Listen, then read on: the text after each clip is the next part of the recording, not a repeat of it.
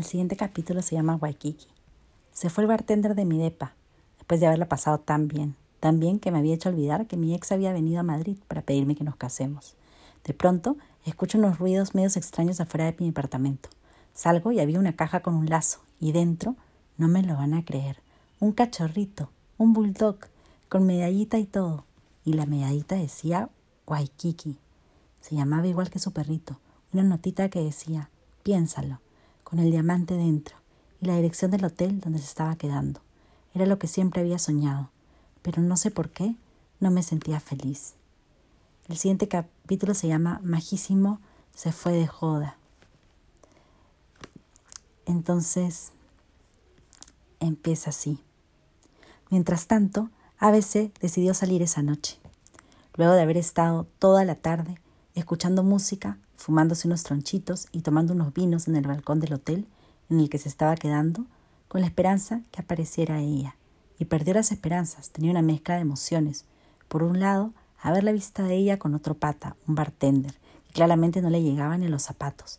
Jamás le podría dar todo lo que, lo que él le podía dar. Y por otro lado, la ilusión con la que había venido para recuperar lo que nunca debió haber terminado. Se iban a ir a vivir juntos, y si tanto decía que lo amaba, ¿Por qué no podía perdonarlo y empezar de cero?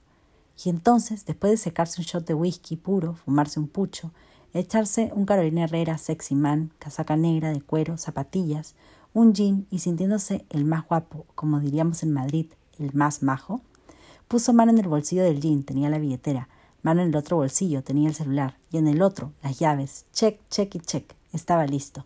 Una cepillada de dientes, una despeinada, y así, recul, majísimo, se fue de joda.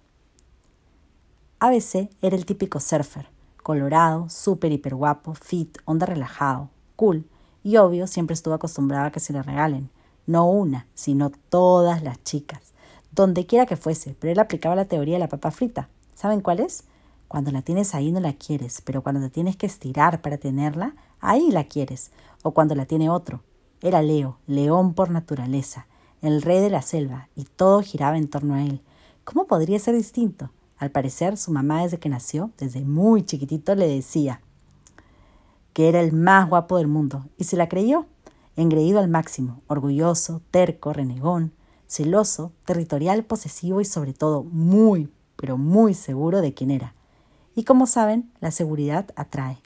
No había nacido mujer que no le haga caso, y ella no iba a ser la excepción, y menos lo iba a dejar por un pelagato como ABC. Perdón, como un por un pelagato como ese bartender. Seguro, apenas se dé cuenta, iba a regresar corriendo a buscarlo. Algo iba a hacer, pero las cosas no se quedarían así. Y bueno, esa noche no fue la excepción. En su larga lista de conquistas de flacas atrás de él, en Madrid también se cumplía la regla. ¿Qué usaría? ¿Testosterona puro o sería Axe? Tanto así que no se llevó a una chica a su casa. No, no fue una sola Mina, esas eran ligas menores para ABC. Se llevó esa noche a dos chicas al hotel, a dos majas, una más buena que la otra. Luna, que era una rubia, despampanante, super girly chic, como unas cejas super marcadas y unos ojos verdes de gata. Estaba con un vestidito negro y una casaca de jean que le daba un toque urbano y bueno, unas piernazas, unas botitas cortas negras, como diríamos en Perú, un avión. Y Estela, una morocha que iba de jeans vaqueros, de huecos, onda pop, con un gorrito negro súper original y un cuerpo digno de una morochita, unas tetas de campeonato que ya se imaginaba cómo le caberían perfectamente en sus manos y un cu de aquellos, como diríamos vulgarmente en Perú, para anotarle la placa. Y ni qué decir de los labios, así tipo los de Angelina Jolie. Hubiera sido un pecado no llevárselas. Se tomaron unos shots tequila cada vez que exprimían el limón en su boca y se le derramaba una gotita por el costado, a veces se imaginaba lamiéndole ese lado de la boquita, para que no se manche. ¿Por qué no llevárselas? Ya ella no quería saber nada con él. Estaba solo en un hotel cinco estrellas en Madrid con balcón y jacuzzi. La vida lo estaba premiando por ser tan buen pibe, jaja, y como ahora ya era él un poco español y pensaba como uno, se dijo para sí mismo tendré un rollito con ellas, traducción, una historia, una aventura o como le quieran llamar.